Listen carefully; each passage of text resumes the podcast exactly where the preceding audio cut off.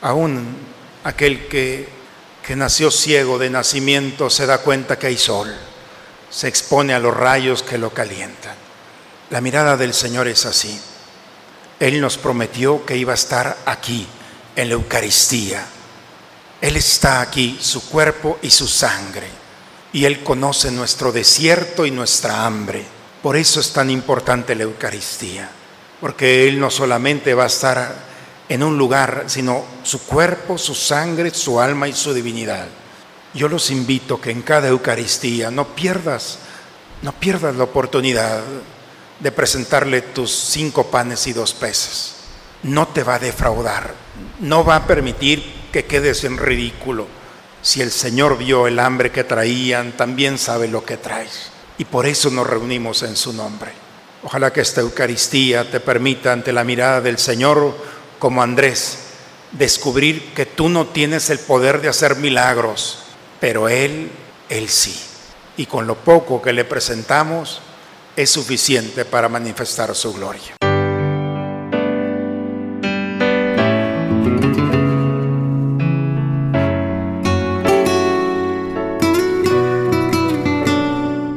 Bienvenidos a la Santa Misa. El Señor esté con ustedes, hermanos. Proclamación del Santo Evangelio según San Juan. En aquel tiempo Jesús se fue a la otra orilla del mar de Galilea o lago de Tiberíades. Lo seguía mucha gente porque habían visto los signos que hacía curando a los enfermos. Jesús subió al monte y se sentó allí con sus discípulos. Estaba cerca la Pascua, festividad de los judíos.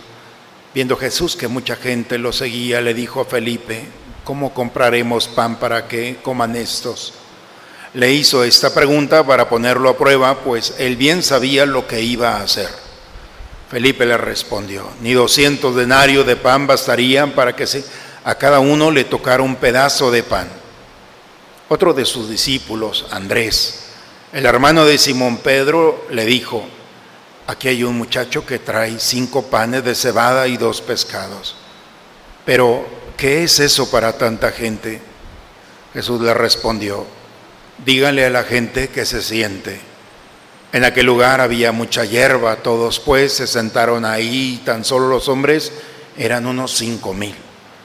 Enseguida tomó Jesús los panes y después de dar gracias a Dios se los fue repartiendo a los que se habían sentado a comer. Igualmente les fue dando de los pescados todo lo que quisieron. Después de que todos se saciaron, dijo a sus discípulos, recojan los pedazos sobrantes para que no se desperdicien. Lo recogieron y con los pedazos que sobraron de los cinco panes llenaron doce canastos. Entonces la gente al ver el signo que Jesús había hecho decía, este es en verdad el profeta que habría de venir al mundo.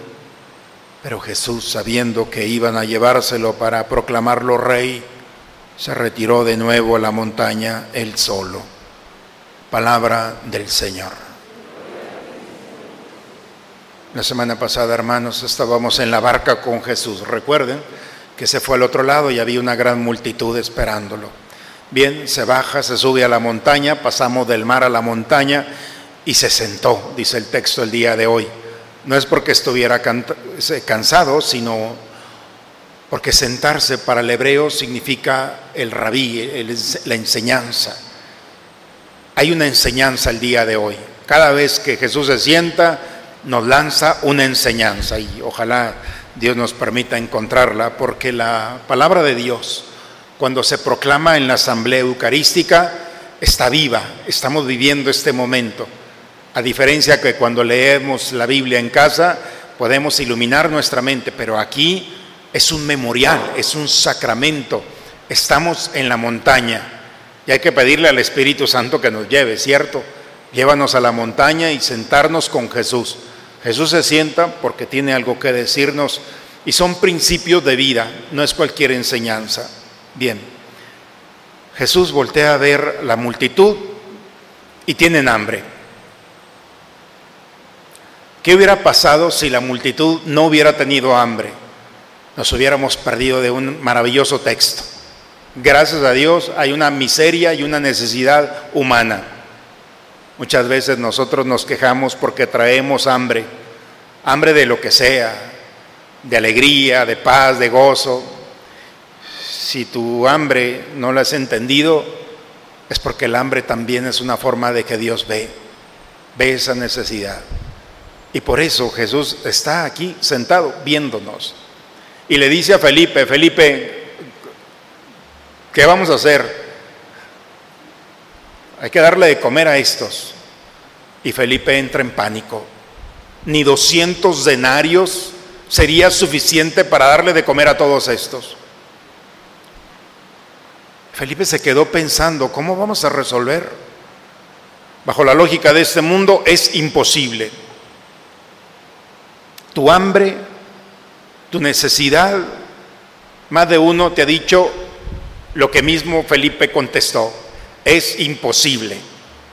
Hasta ahí ya llevamos el no. Pero se acerca Andrés y trae a un joven.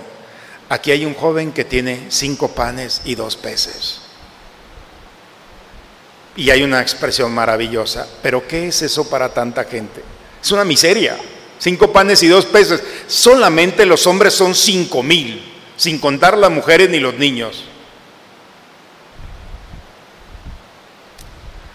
Los toma Jesús, los ponen en sus manos, hace la oración, le dicen que se sienten, hace la oración y después los fue repartiendo después de dar gracias a Dios.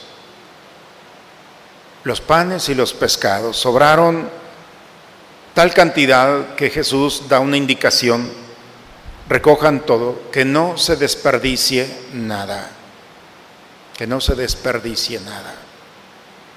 Llenaron doce canastos, todos estaban impresionados. La enseñanza, hermanos, es muy bonita. En la vida espiritual, en la vida del hombre, hay dos momentos. El momento activo y el momento pasivo. Podemos separarlo así. El momento activo es el de la acción. Alguien tiene la iniciativa, siempre. Y la iniciativa la tiene Jesús. La iniciativa de ver, porque él hubiera podido pensar, no, no tienen hambre, seguramente tendrán otra. No, él ve, estudia, ve el rostro de los que están con él y se da cuenta. No necesitan levantarle la mano para decirle, Señor, tenemos hambre.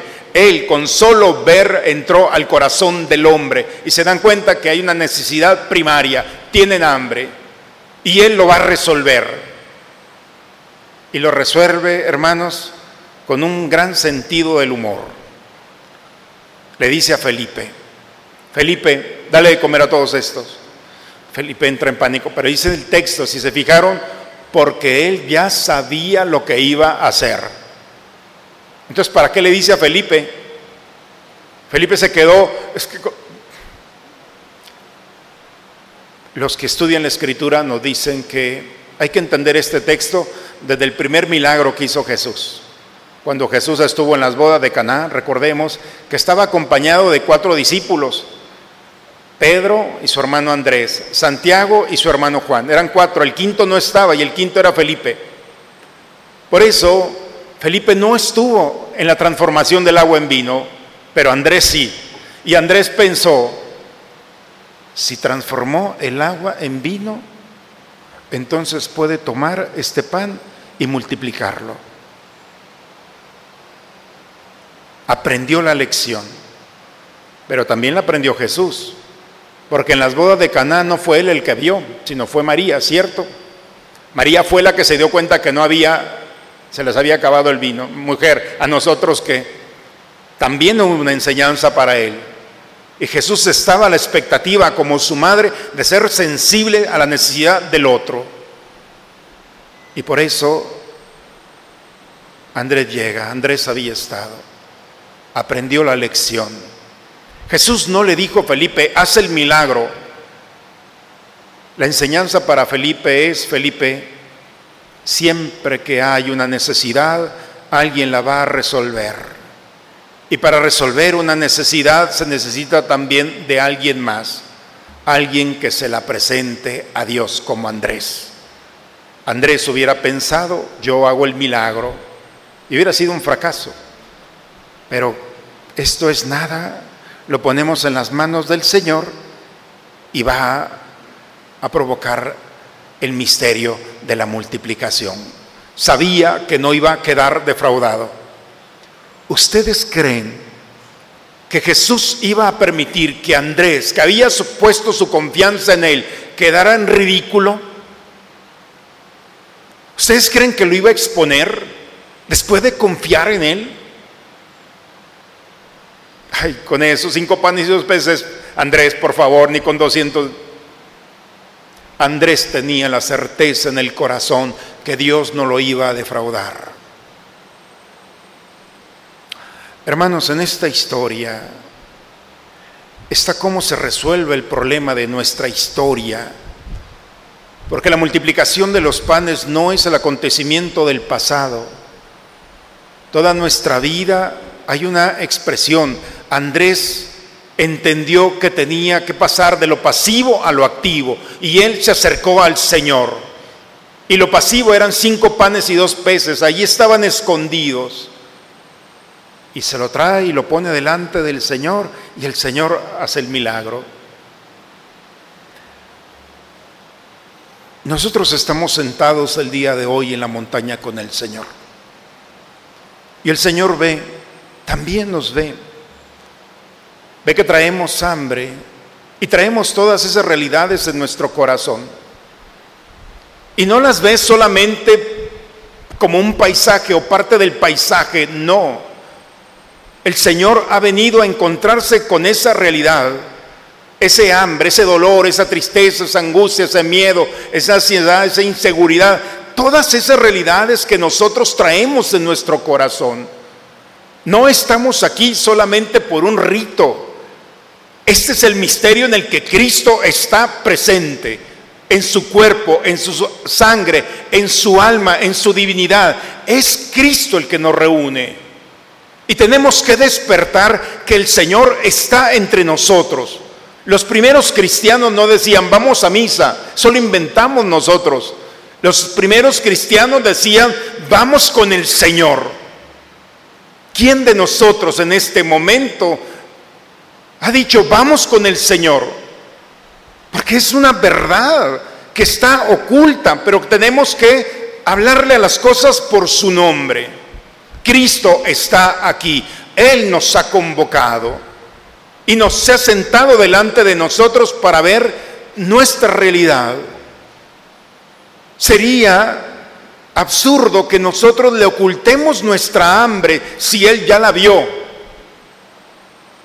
porque esa realidad pasiva que podemos ocultar es el espacio propicio para que Dios en sus manos la transforme.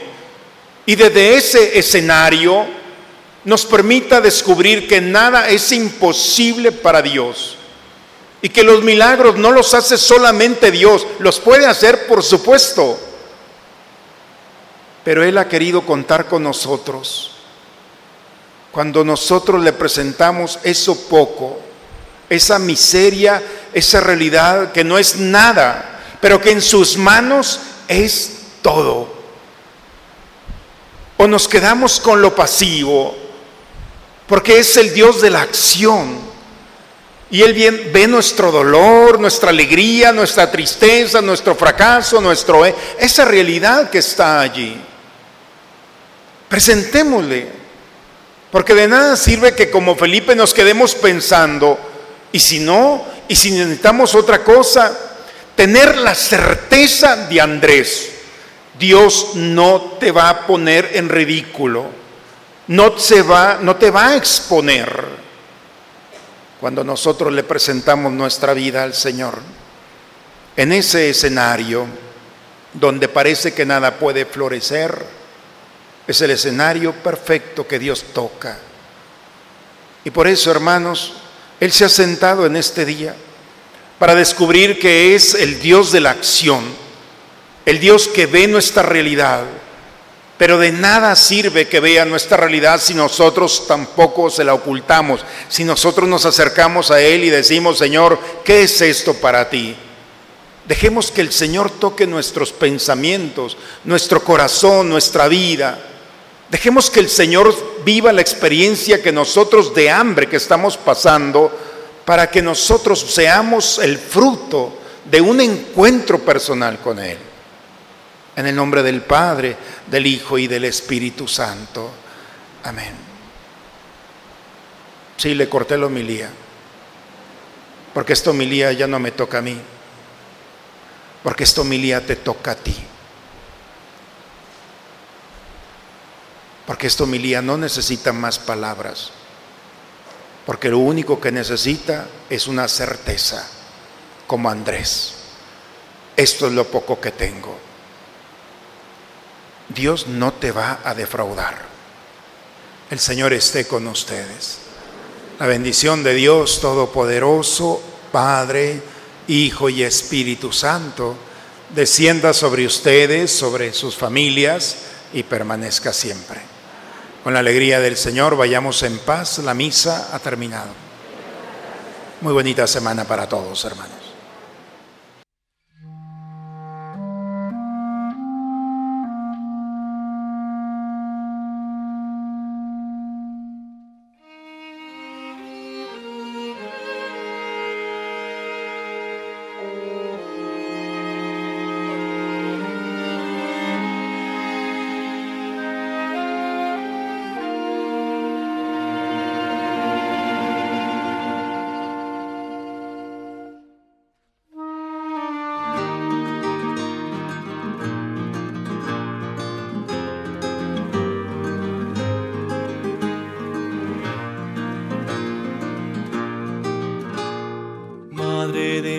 misericordia, Madre del Salvador,